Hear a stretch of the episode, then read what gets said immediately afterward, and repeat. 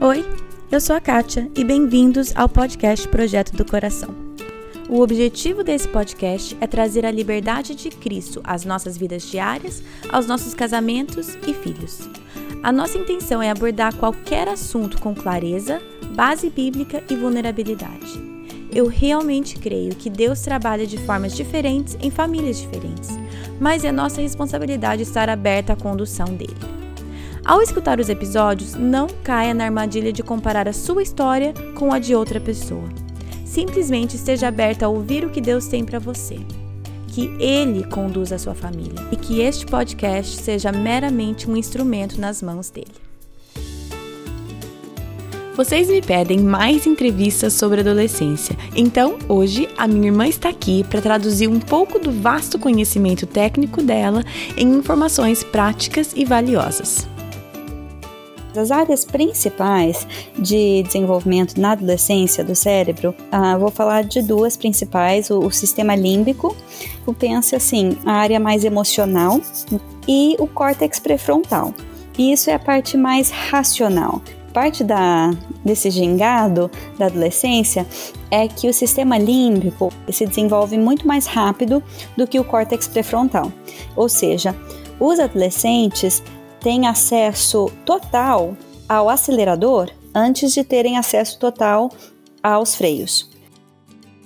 Você tem um adolescente em casa com o pé no acelerador emocional e sem acesso aos freios?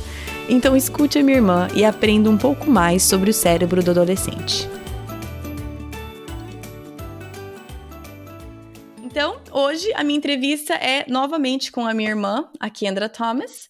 Ela já teve, já tenho dois episódios com ela já. Eu não lembro os números, mas eu acho e ponho no, no site para vocês. E então hoje ela está aqui para falar um pouco sobre adolescência e o cérebro da adolescência. Oi, Kendra, tudo bem? Oi, bom dia. Tudo bem. Kendra, antes da gente começar, eu queria que você nos atualizasse um pouquinho da sua família e também que você se apresentasse para quem ainda não escutou nenhum episódio seu. Para você que já conhece, você sabe quem é minha irmã e o que ela faz, vai ser repeteco. Mas, Kendra, se apresenta aí e fala um pouco do seu trabalho e dá uma atualização da tua família, por favor. Tá bom, então. Eu tenho, tenho dois filhos. Ah, eu tenho a, a Cissa, a Cecília, a gente chama ela de Cissa, de três anos, fez três anos uhum. em agosto desse ano, e o Léo, que fez um ano em julho. Então, uhum. eles são fofíssimos, são fofos demais. São. Ah, dão muito são. trabalho e são fofíssimos. E, e, eu sou professora de psicologia na Universidade de Indianápolis. Ah, eu dou aulas principalmente na área de psicologia do desenvolvimento. O meu PhD é em psicologia educacional e psicologia do desenvolvimento. E eu dou aula de, de metodologia de pesquisa, de psicologia do desenvolvimento. Dei algumas matérias aqui e ali ah, mas essa, essa é a minha profissão. Legal. Então, Kendra, a minha ideia, né, no episódio de hoje, por mais que eu sei que você, você já falou até, no, o primeiro episódio foi desenvolvimento cognitivo da criança, que você deu uma, uhum. um, um, pouquinho, mais falando mais sobre a primeira infância. Então agora eu quero que você dê uma aula aqui pra gente sobre o desenvolvimento do adolescente.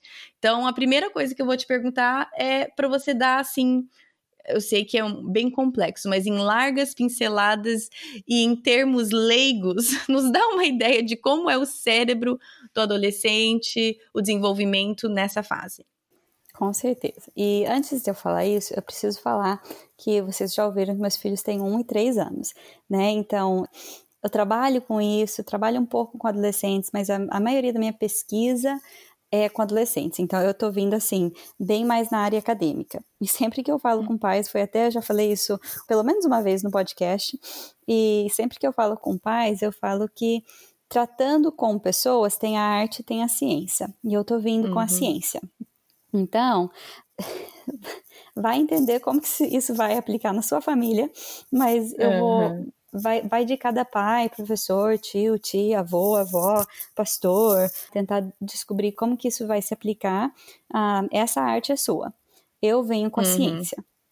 Tá então, tá e a ciência, principalmente a gente pode começar falando né, com o cérebro, mas o que eu vou explicar, que isso venha a te ajudar com a empatia e a curiosidade. A gente não está uhum. tentando uhum. Falar que as, as, bobagens, a gente pode explicar as bobagens da adolescência, mas, mas então não para assim racionalizar e, e, desculpar tudo, mas para poder justificar, né? gerar, né? Não para justificar. Isso, não é para justificar, mas é para gerar empatia e curiosidade. Uhum. Então, e daí com isso eu posso começar a falar do cérebro, mas só para para dar esse, né? A gente não está tentando dar justificativa, mas está tenta, tentando gerar empatia. E, tá certo, mas um deixa eu jogar uma outra pergunta aqui no meio, porque a primeira vez que eu entrevistei você, a Cissa era bebezinha ainda. Uhum. Tinha o quê? Três, quatro meses, ela era pequenininha. É. E você falou essa mesma coisa. Agora, tá bom, ela não é adolescente, mas você tem aí três anos de experiência uhum. com ela e mais um com o Léo. Uhum. Como que tem sido a ciência com a arte para você que estuda isso? Como que tem sido para você nesses aí três anos de ser mãe e pai, né? O Mark também, mas falando de você, como que tem sido você balancear o conhecimento que a ciência te dá e a arte na prática de, né, fazer acontecer? Eu acho, ah, tem sido interessante, tem sido, na verdade, bem divertido. Ah, para ver assim as coisas que dão certo e as coisas que não dão certo e, uhum. e ver assim se não deu certo o que, que eu posso falar de um jeito que ela vai entender é porque ela tem três hum. anos, ela entende muita coisa e ao mesmo tempo não entende muita coisa. Uhum. Então, e ao longo desse tempo, muitos meus projetos de pesquisa têm sido ao redor do desenvolvimento socioemocional. Então, uhum. é isso que eu estou uhum. pensando bastante. E com dois, três anos não faltam emoções. Né? Então, tem sido, tem sido muito interessante, né, trabalhando em projeto de pesquisa sobre desenvolvimento socioemocional e ver assim, um dia chegou a culpa em casa. Ela não hum. tinha sentido culpa até que um dia ela sentiu. E assim, ver isso, um, ao mesmo que eu todo tempo estou pesquisando, estou lendo, nossa, tem sido, tem sido bem divertido. Assim, um hum. desafio, hum. mas bem divertido. Dá uma, uma apreciação por tudo que ela está tá, tá aprendendo. Tá certo. Então vamos então pro, pro adolescente. Nem eu nem você temos experiência nessa área, mas a gente vai aprender. Eu tô, tô chegando lá. Pelo menos. ensinando para os outros para dar a impressão que a gente sabe, né? Ai, Ninguém ai. precisa saber o que, que acontece aqui. Não, mas eu Você tenho. Já falei, eu, eu tenho um... na ciência. Pois é, eu tenho um que está chegando na pré-adolescência, então eu quero aprender mais sobre isso. Então, manda ver. Vamos lá. Então, a sua pergunta era as áreas do cérebro do adolescente, que ainda estão em desenvolvimento, né? Sim. Uhum. Então, um, tudo que eu falar aqui eu vou tentar tirar a linguagem mais técnica. Mas as áreas principais de desenvolvimento na adolescência do cérebro, uh, vou falar de duas principais: o, o, sistema límbico, que sempre que eu falo sistema límbico, pense assim: emoções, memórias, uh, mas principalmente para o nosso papo hoje, a área mais emocional do, do cérebro, uhum. e o córtex pré-frontal que é a parte logo atrás da testa, e isso é a parte mais racional, de poder uhum. pegar a perspectiva de outro, é de poder pensar assim de uma forma mais racional e mais mensurada, se colocando na posição dos outros, julgando consequência, o pensamento abstrato. E o, né, parte da, desse gingado da adolescência é que o sistema límbico se desenvolve muito mais rápido do que o córtex pré-frontal. Então, muitos uhum. pesquisadores uhum. eles falam que o, as emoções, né, as emoções se desenvolvem mais rápido do que o, a parte racional, ou seja, os adolescentes têm acesso total ao acelerador antes de terem acesso total aos freios. Porque uhum. o córtex pré-frontal pode ser os freios. Falar, opa, peraí, não vamos fazer isso. Vamos pensar, uhum. vamos né? Vamos racionalizar. Mas o sistema límbico, as emoções são muito mais fortes. O sistema de recompensa, assim, os os níveis vão atingir bem mais altos, o adolescente vai, vai se entreter com muito mais facilidade, as emoções vão ser muito mais profundas, mas não tem ainda aquele freio que o córtex pré-frontal agora, o que os cientistas estão falando é 25 anos. Hum. Que é engraçado que o, o sistema para alugar carro já sabia isso há muito tempo, né? Que não pode, pelo menos nos Estados Unidos, não pode alugar um carro até 25 anos. Antes de 25. Então, Dirigir pode, mas com o carro dos outros alugado não pode, né? É. Uhum. Então, Aqui com 16 anos eles dão carro. Agora. É. Quer dirigir o carro do teu pai? Com 16 anos você pode. Agora, o meu carro da minha empresa, nem a pau. Só com 25. Por Exatamente. Porque eles estão olhando os dados. E é agora é que a gente foi olhar o sério, falou: olha, não é verdade que é 25? Ou seja, o erro do adolescente, um dos erros do adolescente, é um erro de julgamento. É um erro muito uhum. previsível de fazer. É de o adolescente vai pensar que vai agir de uma forma, mas não, mas não pensou em tudo. Né? Então, uhum. não conseguiu pesar as consequências. Principalmente uhum. quando ele está em contextos mais quentes, vamos dizer. Então, contextos emocionais, mais né? quentes, né? bem emocionais. Ah, uhum. uma, uma forma bem fácil de ser um contexto quente é na frente dos seus amigos. Qualquer coisa na frente dos seus amigos vai ser um contexto quente. Né? Hum. Né? Que vai ser mais difícil racionalizar, que vai ser. Né, você pode pegar aquele adolescente que é extremamente inteligente, pode tirar 100 em filosofia, em sociologia, em matemática, é um ser bem racional, bem com pensamento abstrato, mas de repente cometeu um erro enorme de julgamento. Por quê? Uhum. Talvez porque estava na frente dos amigos e é um contexto quente. Sim. E é muito mais difícil conseguir pesar as consequências. É, ah, isso, aqui não tem, é, isso aqui é só uma piadinha, mas já me falaram tantas vezes, como a gente tem três meninos, né, que tem um ditado em inglês que é, vou tentar traduzir, mas que se você tem um menino, tem um cérebro. Dois meninos, você tem meio cérebro. Junta três meninos, não tem cérebro nenhum. Então é mais ou menos isso que você tá falando. ou seja, ou seja, que na minha casa a gente convive com zero cérebros. E agora eles estão com 5, 7, 9, né? Pois é, ou seja. Imagina com 11, 13. Colocar. Na hora que sair os três juntos, vai dar ruim. Vai dar ruim. Por quê? Porque é um contexto, é um contexto quente, né? Vamos uhum. dizer. Não é, não é uma coisa mais fria. Então, você, você, isso é o que dá, deixa o pai, o tio, tia, né, discipulador louco. Porque. Desesperado. Ou, desesperado, porque não dá para entender como que um ser tão inteligente que sabe das coisas, que pode repetir, de repente, num contexto, fica totalmente doido. Porque essas áreas, quando assim, o sistema límbico está aceso, vai ser muito mais difícil fazer aquele processo cognitivo que você sabe que eles conseguem fazer. Uhum. E daí que é difícil para quem não é adolescente entender por que, que aquela burrice aconteceu se o adolescente sabe Uh, hum. Muito, muito melhor do que isso. E um é por causa do contexto. É. Aí eu vou fazer a pergunta, então, tá? Que até você falou no começo, né? Então, a ideia aqui é a gente entender para ter empatia, compreensão. A ideia não é uhum. justificar uhum. e entender, tipo, ah, adolescente vai ser assim mesmo, fazer o quê? Deixa eles. Então, uhum. não é essa a intenção. Porém, é, entendendo essas áreas diferentes do cérebro, o que tá a informação, o que que tá é, esse desequilíbrio, porque querendo ou não, o desequilíbrio entre o sistema límbico, límbico e, e, sistema límbico e o pré, córtex pré-frontal está em desequilíbrio ali nessa uhum. fase. Então, entendendo isso, eu gostaria que você falasse como que você vê, quais são algumas expectativas irreais que pais, professores, líderes, sei lá, tem que colocam em cima dos adolescentes. Por exemplo, eu tenho a expectativa que meu filho X, mas na verdade eu não deveria ter essa expectativa porque, de acordo com o desenvolvimento dele, ele nem é capaz disso. Uma das, das principais é muito difícil se colocar no, na posição dos outros. Principalmente do, isso, do adolescente se colocar numa posição, ai, mas você consegue imaginar como que a sua mãe se sentiu quando você falou isso? Uhum. Tá, num contexto frio, numa coisa mais racional, mais com mais distância, dá. Mas tudo uhum. fica mais complicado.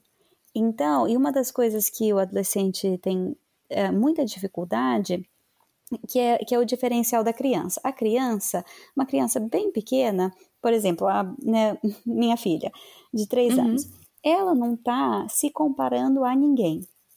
Quando uhum. ela acha que ela é rápida, ela não tá falando, ela não tá achando que ela corre rápido porque ela é mais rápida do que o irmão dela. Ela tá achando que ela é rápida porque ela se sente rápida. Não é uma uhum. coisa racional. É uma, é, um, é uma racionalidade que, assim, vem do umbigo, sabe? Que ela tá se é sentindo. Alegre. É Aquela alegre, coisa boa. É muito feliz. É uma coisa boa. Desinibida. a criança chega mais, né, com, com, cresce mais um pouco e começa a se comparar. Ah, fulano uhum. agora é mais rápido. Né? E daí chega na uhum. escola, começa a se comparar. Chega na uhum. adolescência, com o desenvolvimento do córtex pré-frontal começa a se colocar na posição dos outros, começa a pensar como que o outro está me vendo. E começa hum. a fazer isso bastante, demais até, porque é um, é, uma, é um processo novo que eles conseguem pensar. Ou seja, uhum. eles usam isso demais e não fazem certo. Então, eles estão. Uma pesquisa que eu achei super interessante pediu para um adolescente usar uma camiseta que não queria usar, que achou que todos iam, iam rir da cara dele, e entrar e passear pela festa. E daí uhum. o adolescente tinha que pensar quantas pessoas repararam a sua camiseta. Que o adolescente estava uhum. assim, muito tímido, pensando na camiseta. E daí perguntaram: quem que percebeu aquela camiseta? E o adolescente achou que muito muitos conseguiram e só alguns repararam. Ou seja, alguns uhum. reparam, mas o adolescente vai achar que muito mais reparam. Uhum. Hum, porque o adolescente não consegue, consegue se pôr na posição do outro o suficiente para não fazer certo, para achar que vai hum. ter muita gente. Então, o adolescente ele passeia pela vida, acha que está todo mundo olhando para ele. Uhum. E o adulto vai olhar para o adolescente e falar: Você tem um egoísmo extremo. É um, é um adolescente narcisista. E é, mas, mas não necessariamente com caráter. Óbvio, tem, tem essa parte de caráter. Mas tem essa Sim. parte que é, é irreal esperar que eles vão conseguir julgar de uma forma certa o que os outros estão pensando deles. Porque hum. eles acham, eles passeiam pelo mundo imaginando que está todo mundo vendo eles. Porque isso é uma habilidade nova para o adolescente. Então, vai usar, usar, usar e usar demais.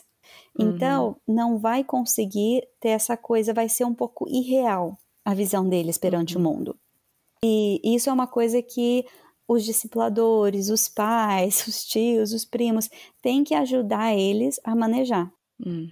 Mas tem que esperar que a expectativa deles vai ser irreal, porque eles estão super focados em si, porque isso é novo começar a, a construir a identidade deles, não só o que eles conhecem, mas sempre pensando como que os outros estão vendo.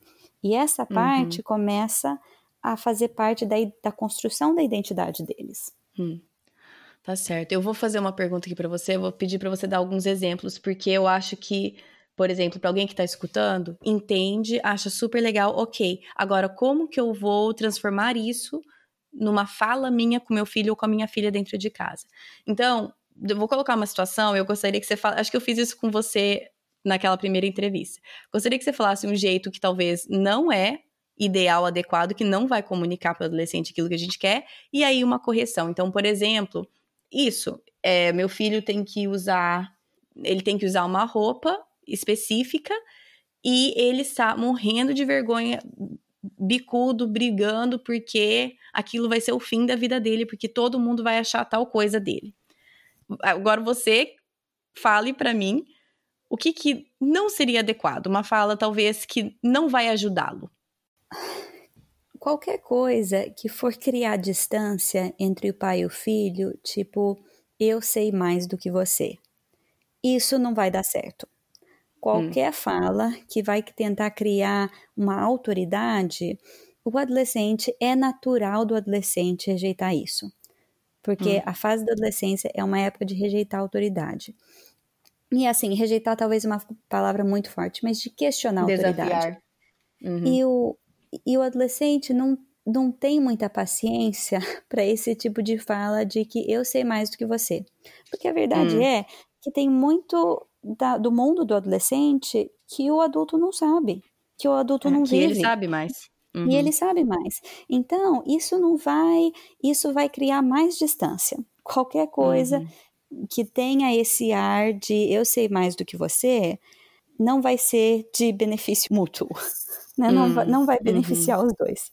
Ah, não vai certo. voltar aquele vínculo, vai, vai romper ou vai desgastar.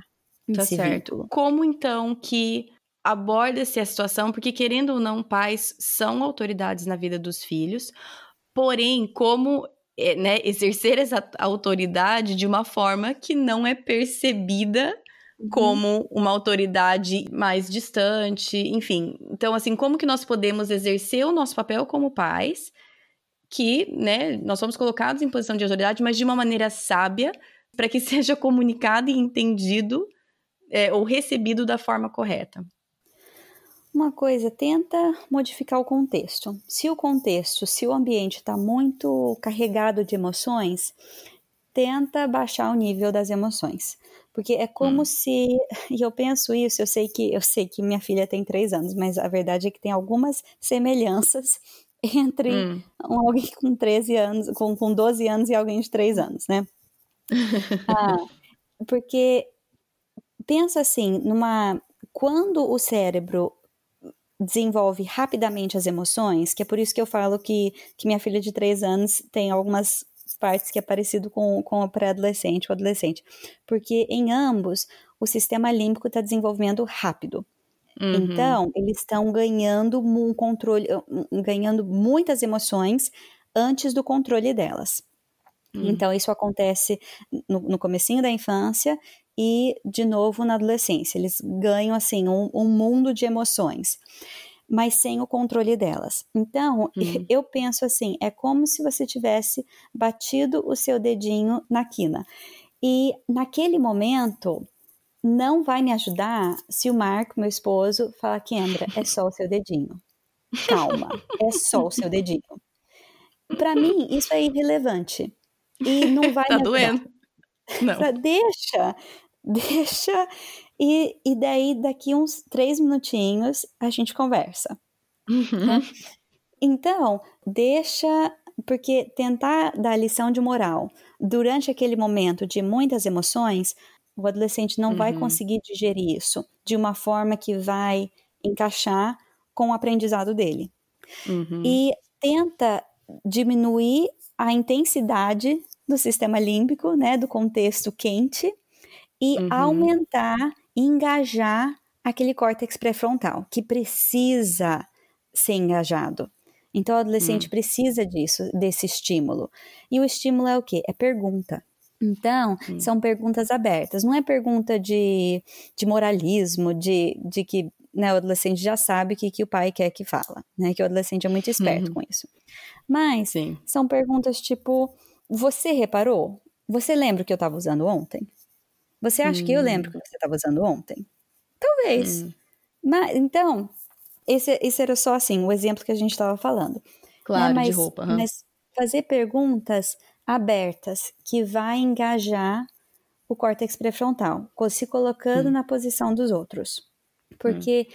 entra no, na adolescência, adolescência para frente mesmo, é para desenvolver isso. Mas sem o estímulo, vai acabar desperdiçando essa, essa área flexível, né, que poderia ser um estímulo.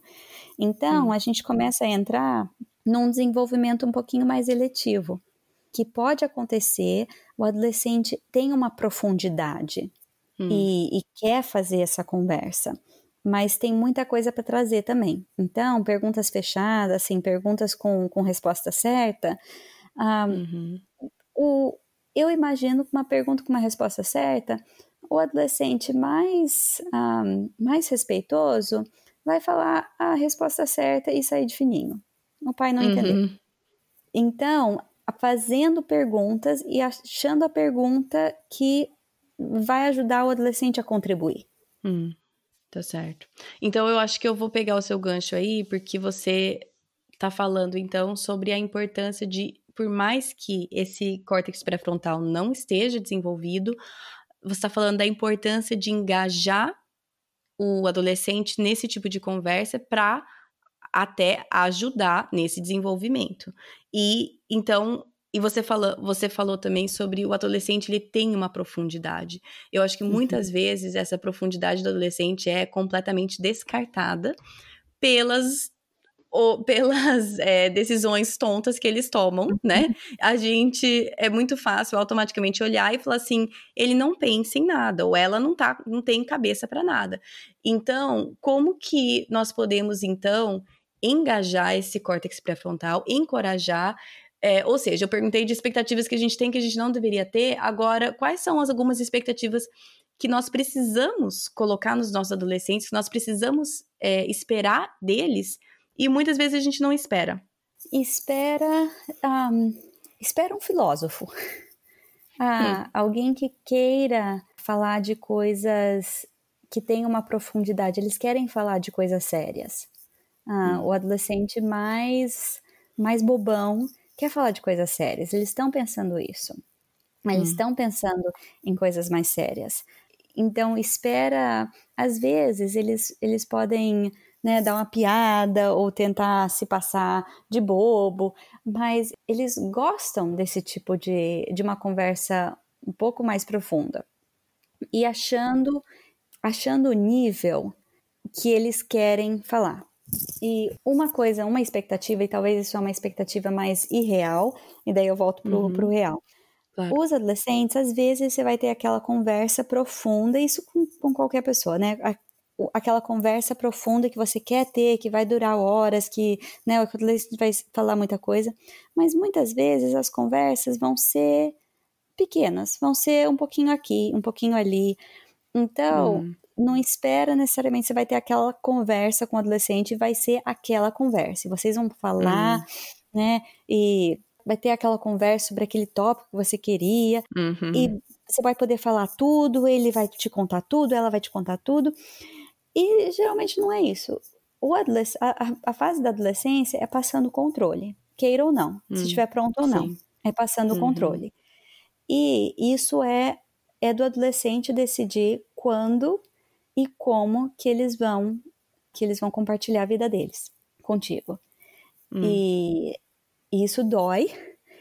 Mas Sim. uma coisa que os pais precisam lembrar é que os pais sempre têm mais influência. Parece hum. que os pares, né, a gente chama de, de pares, mas os, os amigos, os colegas, tudo, uhum. que, os, que eles vão ter mais influência e tem relativo à infância. Mas relativo aos pais, a adolescência é o pico de influência para os pares e hum. o menor nível de influência dos pais. Mas uhum. mesmo sendo o menor dos pais e o maior dos pares, ainda os pais são, são um pouquinho maior do que os pares. Hum. Ganham por um pouquinho. Ganham por um pouquinho. A sensação de pai não é essa. A sensação é que você acabou perdendo.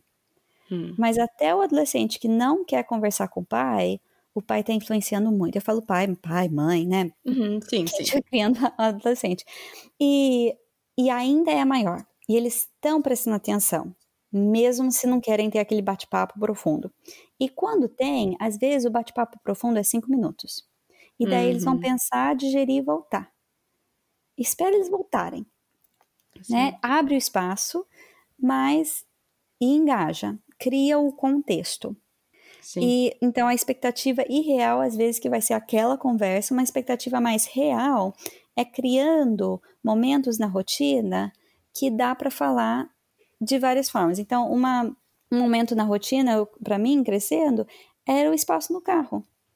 Isso uhum. talvez era muito mais fácil porque a gente não tinha celular, então não ficava no celular porque também não tinha né, para ficar, para ficar no celular. Um, uhum. Mas acabava sendo uma, um tempo que é um pouquinho mais fácil de conversar porque não está olhando um para o outro. Isso é um pouquinho Sim. mais fácil. Né? Uhum. Né? Então, aquele, aquele espaço na rotina paralelo.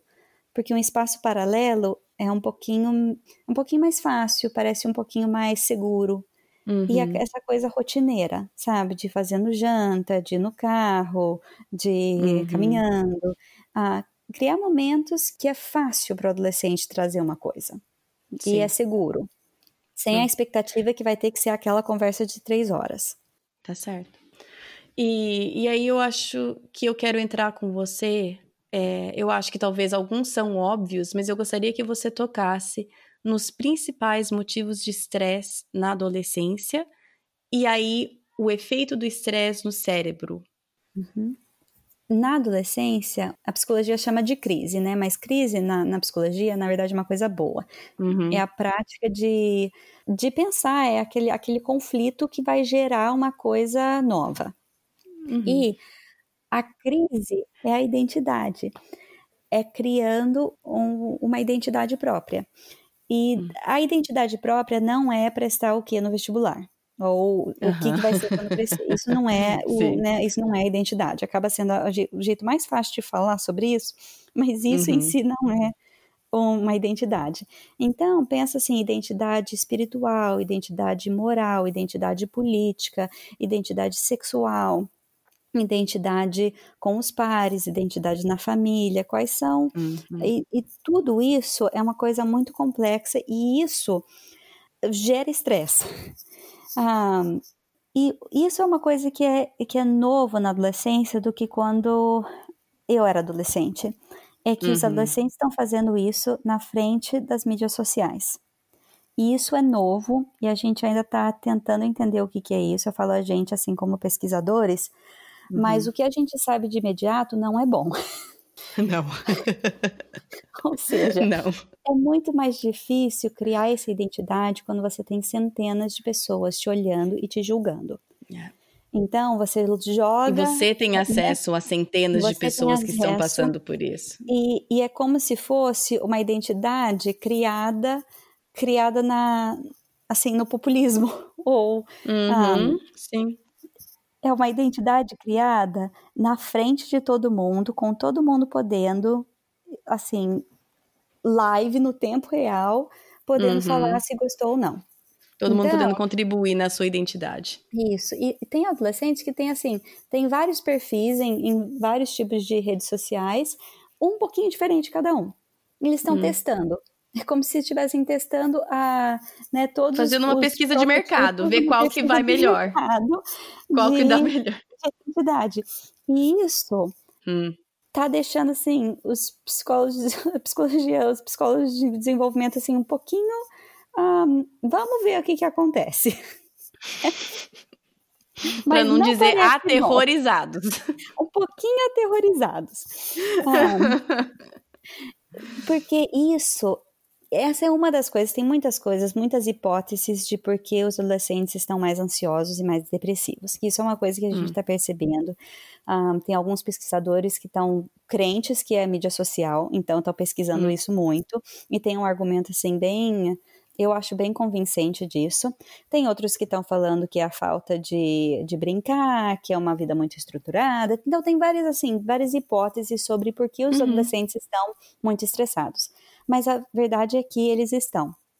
E uma das razões que a gente acha, pelo menos, pelo menos é uma, uma delas, se não for a principal, é que eles estão criando as identidades com, com feedback demais. Sim. Ah, isso, isso não é normativo. Não foi assim que eles foram criados para se desenvolver. Uhum. E uma das coisas principalmente difíceis de mídia social é que não tem pausa. A não ser hum. que eles tenham uma, uma disciplina muito rigorosa, que é muito difícil de estabelecer, porque os pais iam ter que estabelecer, e muitos pais não têm essas disciplinas certas, uhum, de descanso. Sim. Então, sim. um exemplo que eu penso é bullying. Sempre teve bullying. Na vida toda, assim, eu te garanto, tempos de Bíblia tinha bullying. Qualquer ah, cultura tem bullying, sabe? Então, não é não é coisa de Brasil, não é coisa dos Estados Unidos, não é coisa de escola, sempre teve. Não é coisa de hoje, uhum. Mas por que, que a gente vê o bullying de hoje tão diferente, gerando mais suicídios do que hum. o bullying de 30 anos atrás? Porque, Porque as pessoas não, folga, não são né? mais cruéis. Eu não acho. Eu acho que sempre tinha pessoas cruéis. Mas é porque é porque não tem descanso mais. Tinha hum. bullying, voltava para casa, você tinha umas 8 ou 10 horas. Uhum, e o uhum. cérebro, uma coisa incrível do ser humano é que o ser humano se corrige. O corpo do ser humano, o cérebro do ser humano é feito para autocorreção. Foi criado assim. Uhum. O Sim. descanso, dormir, é incrível a ciência do dormir. Assim, é, é incrível as coisas que o seu corpo faz quando ele dorme. É uhum. É incrível as coisas que o seu corpo faz quando você vai lá fora, quando você corre. Uhum. Assim, tem umas coisas naturais que o seu corpo consegue se regenerar sozinho. Uhum. Mas uhum. na vida cotidiana de hoje, principalmente com mídias sociais presentes sempre no celular, que está sempre com, uh, né, sempre com o adolescente, é que não uhum. vai ter essa essa estrutura de regeneração nunca vai ser ativada. Hum. Ah, então, eles estão sempre na frente dos outros. E adolescente é Sim. é para estar tá na frente em contexto quente, mas não o tempo todo. Não. Ah, uhum. Eu não lembro assim de imediato, mas o, o, as pesquisas que eu já li, com a quantidade de mensagens que os adolescentes mandam e recebem depois que, né, depois que já desligaram a luz, estão na cama, é incrível.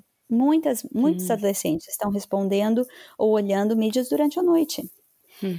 Isso, isso afeta muito a autorregeneração que o sono foi criado para ser, o que uhum. a distância foi criada para dar. E isso é uma das expectativas irreais com a mídia social, porque hum. os adolescentes são resilientes? São, mas quando conseguem se regenerar. Hum. E quando não tem essas coisas normais de dormir, de exercício, de, né, de, de conexão com família, daí o, os mecanismos de resiliência param de funcionar. Não funcionam uhum. do jeito. Estão desabilitados. Estão debilitados. Uhum. E isso é uma das coisas, e, e em relação ao estresse, principalmente do adolescente, tem umas pesquisas de neurologia muito interessantes tem um hormônio que ajuda o, o adulto a, a acalmar o estresse. E esse hormônio é liberado em, em horas de estresse no cérebro do adulto, e esse uhum. hormônio ajuda a acalmar o adulto. Então, é um processo de, de regeneração. Mas o cérebro do adolescente ainda está em fase de construção.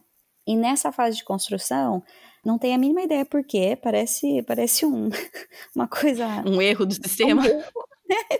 Creio que não é um erro. Mas esse hormônio, tem, na verdade, tem um efeito inverso na adolescência. O hormônio ativa mais estresse.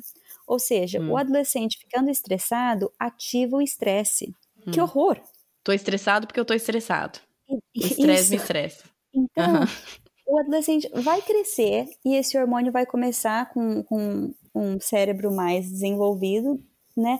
Mas isso é uma coisa que o adulto precisa tá por perto para ajudar a ensinar, a engajar o adolescente, ajudar a ativar o córtex pré-frontal deles, para uhum. puxar eles desse ciclo de estresse. Hum. Porque o, o, o, hormônio, na verdade, no cérebro, o estresse do adolescente gera mais estresse. Então, você precisa cercar o seu adolescente com outros córtex pré-frontal. Você Funcionando, um, né? Funcionando, não de pares, de outros pais. Então, as coisas que os pais têm que fazer, eles não são suficientes para os adolescentes. Eles sabem uhum. disso. Sim. Ou seja, tem que ter uma igreja tem que ter um pastor, um discipulador, um vizinho, um tio, uma tia, uhum. porque você precisa cercar eles com muitos outros córtex pré-frontais maduros, totalmente maduros, ativados. Exatamente. Então, ser, rodear eles com pessoas mais maduras para ajudar uhum. a compensar por uma coisa que eles ainda não conseguem fazer sozinhos, por mais que eles são incríveis filósofos, incríveis matemáticos, tem uma coisa que falta. E isso é uma uhum. coisa que é uhum. difícil o adulto entender, como que alguém pode ser tão profundo, tão maduro e tão bobo. pois é. É, aí eu acho que a minha última pergunta, que você já começou a entrar nisso, né? Que a minha pergunta seria como que nós, como pais, podemos apoiar o nosso adolescente nesse momento de estresse? Como nós podemos ajudá-lo? Aí você, as que você já me falou é ajudando a cercá-lo de outros adultos, né? Eu tenho um grupo de amigas que a gente fala que é bonus moms, tipo mãe bônus, uhum. pai bônus. Uhum. Não é, é, é o extra que tá ali para ajudar. Então cercando de adultos que amam e querem estar perto dessa, desse adolescente, engajando o córtex pré-frontal em momentos não quentes, né, deixando esfriar uhum. e ajudando, engajando esse esse processo mais racional. Que mais? Cuide do sono deles. É uma coisa assim hum. muito específica. O sono é incrível, a ciência do sono. O adolescente precisa de mais sono do que o adulto. Precisa de mais uhum. do que uhum. nove horas. Ah, então... Eu também. eu mas também. ninguém me dá essa porcaria dessas 10 horas, mas tudo bem. Não, vai, que eu sei, vai que eu preciso também. Imagina como que eu seria se eu tivesse. Sabe a ciência que falou que agora tá vendo que é 25? Você vai ver só, eles vão ver que a gente precisava de 10 horas de sono e a gente tá tudo aqui é. tentando sobreviver com 6. É. Isso mesmo. a maioria dos adolescentes, você pensa, ah, é 8 horas de sono.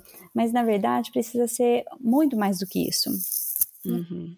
Não pode só pensar em horas, precisa pensar em qualidade a luzinha do celular, do, né, das telinhas, da TV, inibe a melatonina.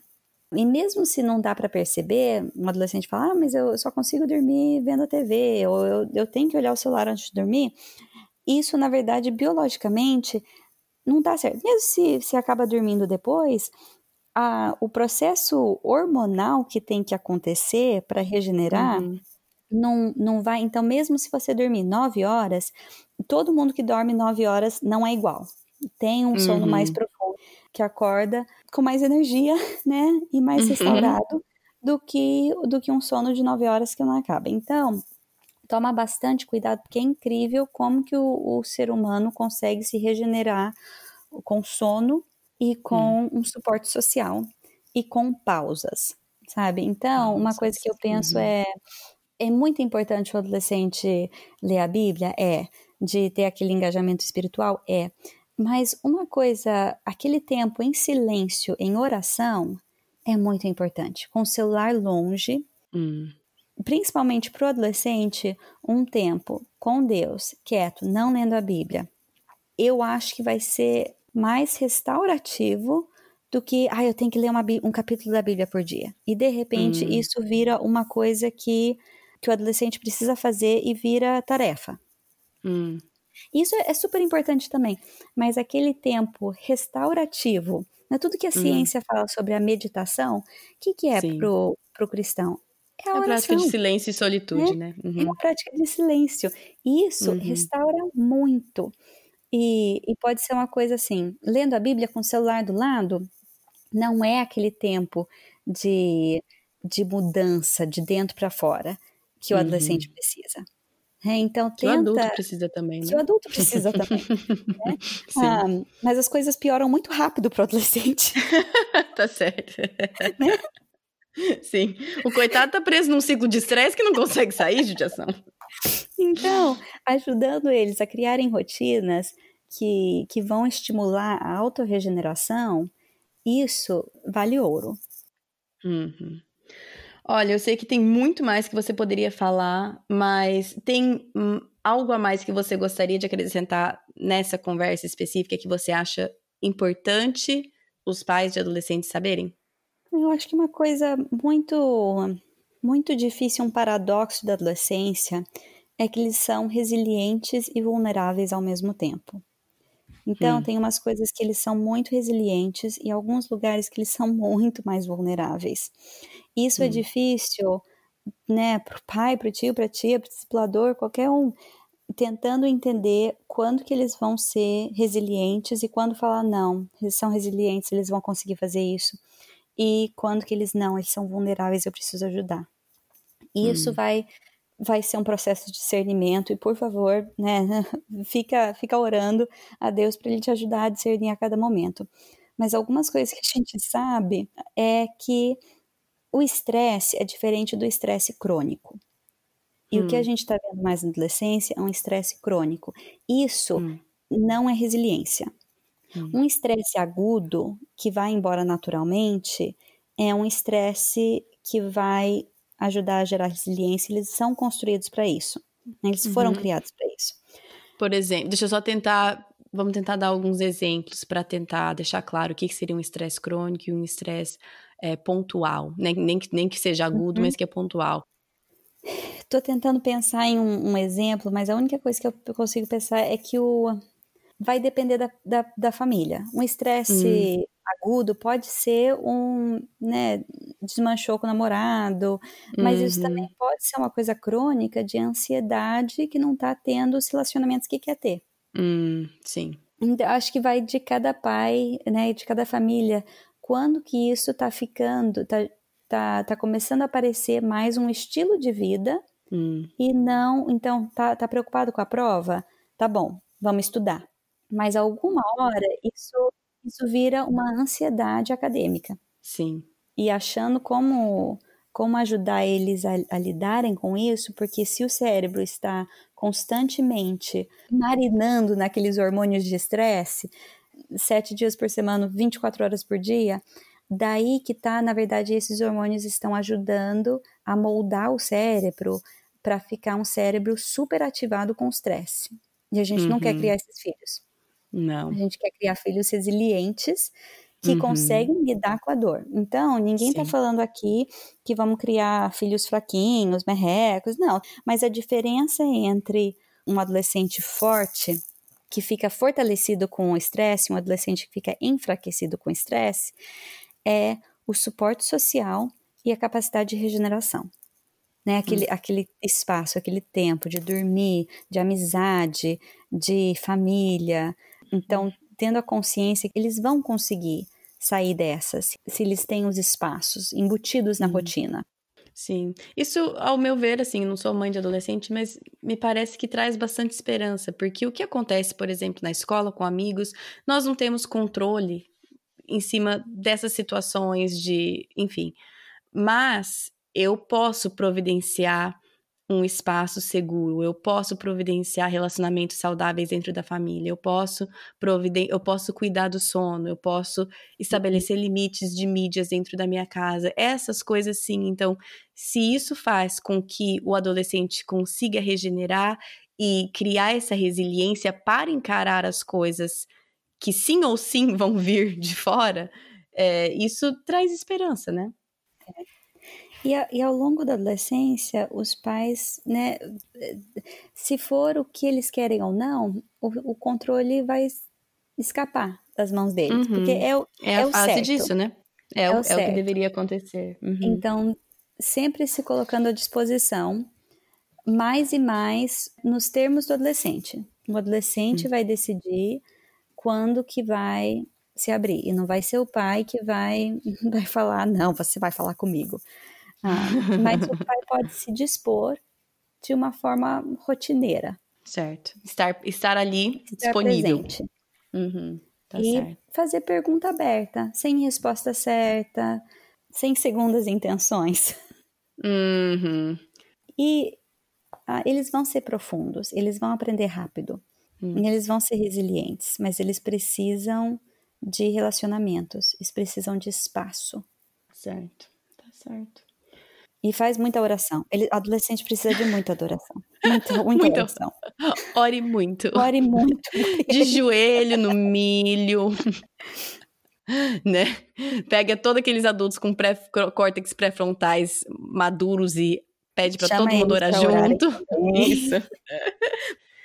Então, tá, é, é, tá tranquila essa conversa, né? Nem eu, nem você temos adolescente, tá tranquilo. É, Por enquanto, tá tranquilo. todo mundo já percebeu, já, já resolvimos os problemas. Resolvemos eu achei super, eu achei super, achei super fácil criar adolescente, entendeu? Achei super tá fácil. Tá Resolvido. Então tá, Kendra, muito obrigada por compartilhar mais uma vez tudo que você tem a dizer. E, bom, se você tiver alguma dúvida, quiser entrar em contato com a Kendra, ela tem Instagram. Não tem nada lá. mas mas é uma, é uma forma de entrar em contato com ela. Então, né, não espere respostas rápidas, mas eu acho que eventualmente ela vê. Então, eu vou colocar a Kendra. É Kendra, arroba Kendra J. Thomas. Mas Isso. eu coloco no site. Então, é, fica aí para alguém que quiser entrar em contato ou, ou fazer um contato com ela. Mas fique avisado, né? Que é, é um Instagram só assim de aparência mesmo. Porque não tem nada lá. Uma coisa de cada vez. Eu coloquei uma foto é só... de perfil. Isso. Pronto, é só para falar que tem, mas tem. Eu tenho, eu tenho. Então, tá. Talvez então tá, Kendra. Eu vou fazer outra coisa. Kendra, já que você terminou falando que o que nós mais precisamos é muita, muita, muita oração, você poderia encerrar com uma oração? Com certeza. Senhor Deus, ah, obrigada por como o Senhor nos cria de uma forma tão, ah, tão incrível. Quanto mais eu, eu estudo e eu aprendo, sobre o desenvolvimento humano, quanto mais eu, eu fico assim admirada como que o Senhor criou, um, criou cada fase. E, e por mais difícil que seja, que eu imagino que, que quem tem pessoas ouvindo este podcast que precisam do seu discernimento, que que o Senhor traga o discernimento, que o Senhor traga a presença do Espírito Santo na vida de todos os adolescentes que estão representados um, ah, em todas as nossas famílias, Deus. Amém. Que o Senhor nos traga o discernimento um, ah, espiritual, que isso seja uma, um aprendizado que ajuda a gente a ouvir mais e a entender mais e, e estar mais próximos do que o seu espírito está fazendo dentro da vida dos nossos adolescentes, nossos filhos, dos nossos sobrinhos e sobrinhas, um, das pessoas dentro da sua igreja que um dia vão ser os nossos líderes uh, dentro uhum. da igreja.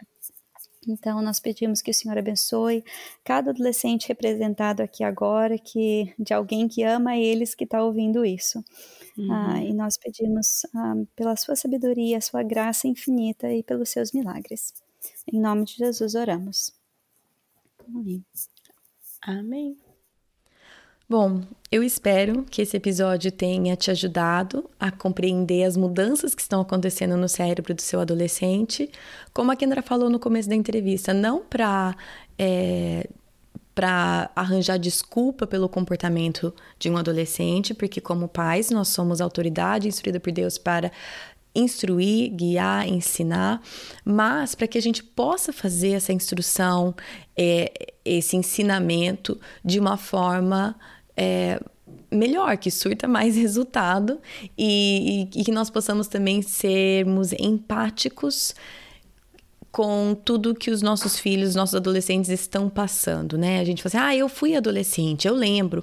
E algumas coisas a gente lembra, mas assim, eu, eu já sei que eu já esqueci muita coisa de como era ter um recém-nascido. Então a gente lembra mais ou menos, né? Então, assim, a ideia era trazer a Kendra para traduzir um pouco mesmo desse conteúdo que ela tem para que a gente pudesse entender um pouquinho do que está acontecendo no cérebro daquele adolescente, para ter empatia e que o conhecimento nos ajude na nossa instrução, certo?